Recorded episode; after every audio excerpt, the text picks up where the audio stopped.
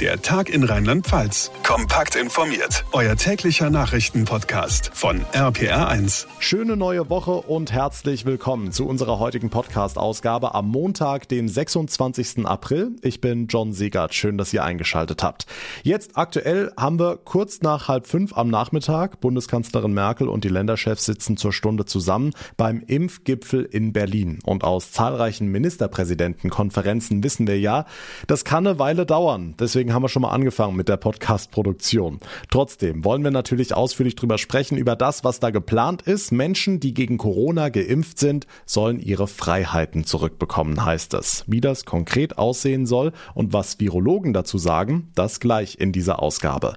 Außerdem greift seit Samstag ja die Bundesnotbremse und damit auch die Testpflicht an Schulen. Auch das ist Thema heute und vor 35 Jahren auf den Tag ganz genau kam es im Kernkraftwerk Tschernobyl zu einer Folge folgenschweren Explosion. Diese Folgen sind bis heute auch bei uns hier in Rheinland-Pfalz zu spüren, weshalb die Behörden auch heute noch unsere Lebensmittel prüfen müssen. Wie hoch die Belastung noch ist, welche Lebensmittel wie gefährlich für uns sind und wie lange uns das alles noch beschäftigen wird, das erläutert uns Andreas Hoffmann vom Speyerer Institut für Lebensmittelchemie gleich nach den wichtigsten Infos vom heutigen Tag. Knapp sechs Millionen Menschen sind inzwischen vollständig gegen Corona geimpft. Das entspricht etwas mehr als sieben Prozent der deutschen Bevölkerung. Bekommen Sie alle bald Ihre Grundrechte zurück? Das fordern seit Wochen verschiedene Politiker sowie Ärztevertreter. Zur Stunde beraten Bundeskanzlerin Merkel und die Bundesländer unter anderem darüber beim Impfgipfel. Franka Wolf aus dem RPA1 Nachrichtenteam. Konkret soll ja unter anderem shoppen gehen oder der Friseurbesuch ohne Corona-Test oder auch Reisen ohne Quarantäne für Geimpfte möglich sein. So lautet zumindest die Forderung, ne? Ja, der Druck ist auf jeden Fall groß, das alles jetzt schnell zu regeln, denn es sind immer mehr Menschen, die vollständig geimpft sind. Berlins regierender Bürgermeister Müller betonte vor dem Treffen seine Hoffnung auf eine sehr schnelle Einigung in der Frage. Es geht darum, dass diejenigen, von denen man weiß, dass sie nach der Impfung keine Gefahr darstellen, keine gesundheitliche Gefahr, dass diejenigen nicht immer noch zusätzlich belastet werden, indem sie ständig ein Testergebnis vorweisen müssen. Der Virologe Bodo Plachter von der Uni Mainz warnt aber davor, Geimpften jetzt quasi einen Freifahrtsschein zu geben zugegeben, man wisse nicht zu 100 Prozent, ob das Virus nach einer Impfung nicht doch noch übertragen werden könne. Sollte man halt vielleicht auch wieder hier schrittweise vorgehen und vorsichtig vorgehen und nicht jetzt komplett alles aufmachen. Geimpfte dürfen jetzt auch alles wieder ohne Maske, ohne Hygiene, weil das wird wahrscheinlich ähm, Probleme geben. Angepeilt wird beim heutigen Impfgipfel eine Gleichstellung von Geimpften bzw. Genesenen mit Getesteten. Okay, heißt also konkret, ich würde dann einfach mit meinem Impfpass in ein Geschäft oder zum Friseur gehen und müsste dann nicht jedes Mal aufs Neue einen aktuellen Test machen. Genau, Geimpfte sollen nach den Plänen der Regierung 14 Tage nach ihrer zweiten Impfung wieder deutlich mehr Freiheiten zurückbekommen, wie du richtig sagst, mit dem Impfpass. Das gleiche soll aber auch für Menschen gelten, die schon eine Corona-Infektion überstanden haben, aber nicht zwangsläufig auch geimpft sind. Die sollen dann ihr bestätigtes positives Testergebnis vorlegen. Das muss ja mal in einem Testzentrum beim Arzt oder beim Gesundheitsamt bestätigt worden sein und diese Bestätigung soll laut den aktuellen Plänen bis zu sechs Monate nach Feststellung der Infektion Infektion eben auch für mehr Freiheiten sorgen. Denn wer Corona schon mal überstanden hat, der ist laut Wissenschaft nicht mehr so leicht zu infizieren. Hm, neben den Freiheiten für Geimpfte bzw. Genesene beraten Kanzlerin Merkel und die Länderchefs ja auch über die Aufhebung der festen Reihenfolge beim Impfen. Wie sind da die Positionen? Auch da ist die Frage das Wann. Bundesgesundheitsminister Spahn geht davon aus, dass ab Juni das Impfen für alle freigegeben werden kann, weil man dann mit den Risikogruppen soweit durch ist. Andere wollen die feste Reihenfolge schneller aufheben, zum Beispiel Bayerns Ministerpräsident Söder.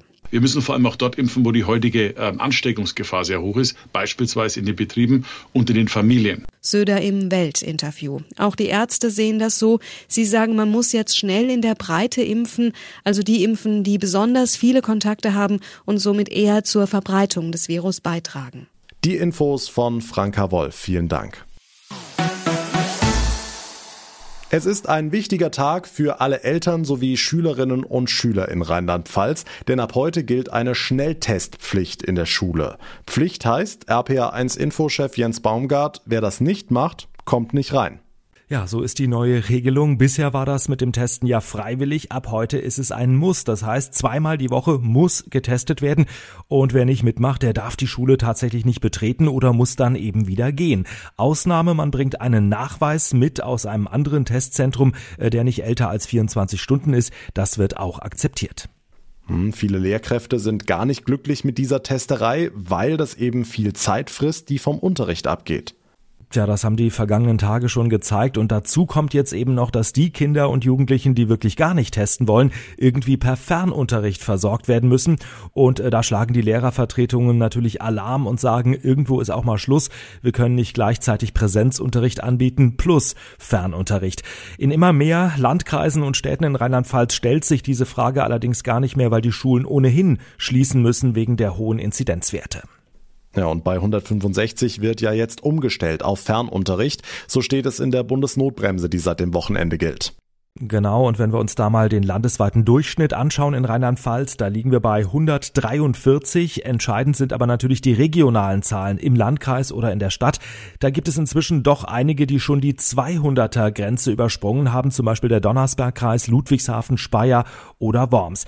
Äh, die besten Zahlen in Anführungszeichen gibt es im Moment im Kreis Koch im Zell. Da liegt die Inzidenz bei 70. Ich möchte noch mal dazu sagen, wir wissen, diese Inzidenzwerte sind sehr, sehr umstritten, aber momentan ist das nun mal mal äh, die vereinbarte Grenze für Schulschließungen. Ab heute gilt also eine Testpflicht in den rheinland-pfälzischen Schulen, sofern sie denn überhaupt noch geöffnet sind. Dankeschön, Jens Baumgart. Und jetzt weitere wichtige Themen vom Tag mit Thomas Stüber aus dem RPA1 Nachrichtenteam. Einen schönen Feierabend. Der US-Pharmakonzern Johnson Johnson kürzt die Corona-Impfstofflieferungen nach Deutschland. Wie der Spiegel unter Berufung auf das Bundesgesundheitsministerium berichtet, werden die für diese Woche angekündigten 444.000 Dosen nicht eintreffen. Wie viele es stattdessen sein werden, sei nicht bekannt. Unterdessen hat die EU AstraZeneca verklagt. Im Streit über ausbleibende Impfstofflieferungen habe man nun rechtliche Schritte gegen den Hersteller eingeleitet, teilte ein Sprecher der Kommission mit. Die EU hatte AstraZeneca zuletzt vorgeworfen, Großbritannien bei der Belieferung zu bevorzugen. Die Weltgesundheitsorganisation warnt angesichts der in Indien aufgetauchten Corona-Mutation vor voreiligen Schlüssen. Die WHO beobachtet die Virusvariante, hat sie aber noch nicht als besorgniserregend eingestuft. Das bestätigt auch der Mainzer Virologe Bodo Plachter, den wir eben schon hier im Podcast gehört haben. Er sagt, noch ist nicht viel über diese Mutante bekannt. Die Frage ist natürlich, äh, wie dominant ist diese Variante wirklich, zum Beispiel gegenüber dieser britischen Variante, die ja bei uns vorherrscht. Also mit anderen Worten, wenn diese äh, indische Mutante hier eingetragen würde durch Reisende, würde die sich durchsetzen, hätte die irgendeinen Einfluss auf äh, das Geschehen hier in Deutschland? Oder wären das einfach sporadische Ereignisse, die dann auch irgendwann sich wieder erledigen sozusagen? Wie andere Länder hat Deutschland die Einreise aus Indien wegen der Mutante stark eingeschränkt. Die IG Bau fordert einen besseren Schutz von ErntehelferInnen in Rheinland-Pfalz. Laut der Gewerkschaft ist das Risiko für die Beschäftigten an Corona zu erkranken besonders hoch. Das liege unter anderem an der Unterbringung in Sammelunterkünften und dem gemeinsamen Transport zu den Feldern. Die IG Bau fordert deshalb, dass die Beschäftigten mindestens so geschützt werden müssten wie Menschen in Büros. Das Trainerkarussell in der Fußball-Bundesliga nimmt Fahrt auf. In Augsburg ersetzt Markus Weinziel Heiko Herrlich. Das hat der Verein jetzt bestätigt. Gleichzeitig sollen sich der FC Bayern München und Leipzig-Trainer Julian Nagelsmann über einen Wechsel im Sommer einig sein. Das berichten aktuell mehrere Medien. Demnach müssten sich RB Leipzig und Bayern nur noch auf die Modalitäten einigen. Im Raum steht eine Ablösesumme von 25 Millionen Euro. Es ist der 26. April 2021. Vor ganz genau 35 Jahren, also am 26.04.1986, explodierte das Atomkraftwerk von Tschernobyl. Lange her könnte man meinen, aber eben noch nicht lange genug. Die Auswirkungen spüren wir in Rheinland-Pfalz tatsächlich bis heute. Und zwar beim Verzehr von heimischem Wildschwein. Da fragen wir mal nach bei Andreas Hoffmann vom zuständigen Speyerer Institut für Lebensmittelchemie des Landesuntersuchungsamtes. Herr Hoffmann, in bestimmten Regionen muss immer noch jedes Wildschwein untersucht werden, ne? Ja, also es gibt im, in Rheinland-Pfalz zwei gro relativ große Gebiete. Das ist einmal ähm, im Pfälzer Wald und das ist im Hunsrück noch ein Gebiet. ähm, in denen auch jetzt 35 Jahre nach Tschernobyl immer noch jedes Schwarzwild, was dort, also jedes Wildschwein, was dort erlegt wird, untersucht werden muss auf ähm, radioaktives Cäsium. Und wenn der äh, entsprechende Höchstgehalt für das radioaktive, äh, radioaktive Cäsium von 600 Becquerel pro Kilogramm überschritten wird, darf das Wildschwein nicht verkauft werden. Okay, wie viele Tiere ziehen Sie da im Schnitt noch aus dem Verkehr? Also wir haben äh, in diesen Untersuchungsgebieten werden pro Jahr ja so rund 2000 Tiere geschossen und entsprechend untersucht und ungefähr fünf Prozent dieser Tiere sind immer noch äh, über dem Höchstgehalt und müssen entsorgt werden. Unglaublich. Jetzt muss man dazu sagen, Hochwald und Pfälzerwald, da hat es nämlich geregnet, unmittelbar nach der Katastrophe. Genau, damals ähm, hat es, ja, es hat nicht nur dort geregnet, aber ähm, in den, von, den, von den Wäldern, die wir in Rheinland-Pfalz haben, hat es dort besonders stark geregnet, ähm, also im Hochwald und im Pfälzerwald. Ähm, es hat natürlich auch im, in der Ebene ge, äh, geregnet damals, aber bei anderen Böden, die also nicht Waldböden sind, da ist das Cäsium so fest im Boden verankert, ähm, aufgrund der Chemie, die dahinter steckt, dass es von den Pflanzen nicht aufgenommen werden kann. Und ähm, deshalb taucht es dann auch gar nicht in den Lebensmitteln wieder auf. Hm. Warum sind denn ausgerechnet Wildschweine betroffen? Warum nicht andere Tiere? Das liegt daran, dass die Wildschweine ja Allesfresser sind und auch viele im Boden wühlen. Und im Boden, da wächst ein Pilz, die sogenannte Hirschtrüffel. Die ist für den Menschen ungenießbar, aber für Wildschweine ist die ein, ein Leckerbissen. Und dieser Pilz, der ist in der Lage, das Cäsium anzureichern. Und wenn er gefressen wird von den Wildschweinen, dann landet die Radioaktivität im Wildschwein. Okay, jetzt ist das alles ja ein Riesenaufwand, den Sie da betreiben. Nur mal angenommen, was könnte mir denn passieren meiner Gesundheit, wenn ich so ein belastetes Stück Wildschwein jetzt esse? Da kann man keine, keine genaue ähm, Aussage zu treffen. Natürlich ist es so, dass ähm, jede Radioaktivität, die wir im Körper haben, potenzielles Ge äh, Gesundheitsrisiko darstellen kann. Aber wenn man mal ähm, sich die ähm, ja, die Menge anschaut, die man, die man auf sich nimmt und das mal vergleicht, zum Beispiel mit einer Strahlendosis, die man bekommt, wenn man in den Urlaub fliegt, ähm, also zum Beispiel auf die Kanaren oder auf die Balearen, dann ähm, ist der Verzehr von, von einem belasteten Wildschwein im Bereich des Höchstgehaltes ähm, nicht problematischer anzusehen als dieser Flug. Also ist bei normalen Portionen dann doch eher eine Vorsichtsmaßnahme. Da muss man vielleicht noch mal erklären, bei jedem Flug ist der Mensch eben auch einer gewissen Höhenstrahlung ausgesetzt. Herr Hoffmann, wie lange werden Sie das noch machen müssen, jedes Wildschwein testen? Werden wir das noch erleben, dass das nicht mehr nötig ist? Wahrscheinlich nicht, oder? Nein, ich kann Ihnen da mal ein Beispiel geben. Wir hatten dieses Jahr ein Tier mit dem höchsten Gehalt von über 7000 Becquerel pro Kilogramm.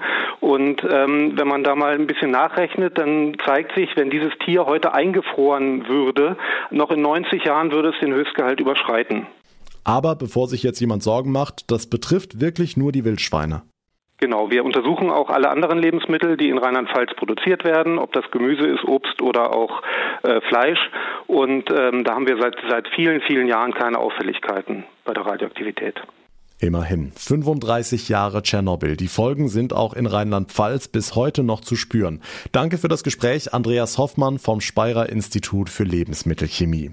Und das war der Tag in Rheinland-Pfalz für heute. Wenn euch diese Ausgabe gefallen hat, dann wäre es toll, wenn ihr mir eine Bewertung bei Apple Podcasts hinterlasst. Und ihr bleibt immer auf dem Laufenden, wenn ihr den Tag in Rheinland-Pfalz ganz einfach abonniert bzw. uns folgt auf der Plattform, über die ihr mir gerade zuhört. Dann verpasst ihr keine Ausgabe mehr. Mein Name ist John Simon Siegert. Ich bedanke mich ganz herzlich für euer Interesse, für eure Aufmerksamkeit. Wir hören uns dann morgen Nachmittag wieder. Bis dahin eine gute Zeit und vor allem bleibt gesund. Der Tag in Rheinland-Pfalz, auch als Podcast und auf rpr1.de. Jetzt abonnieren.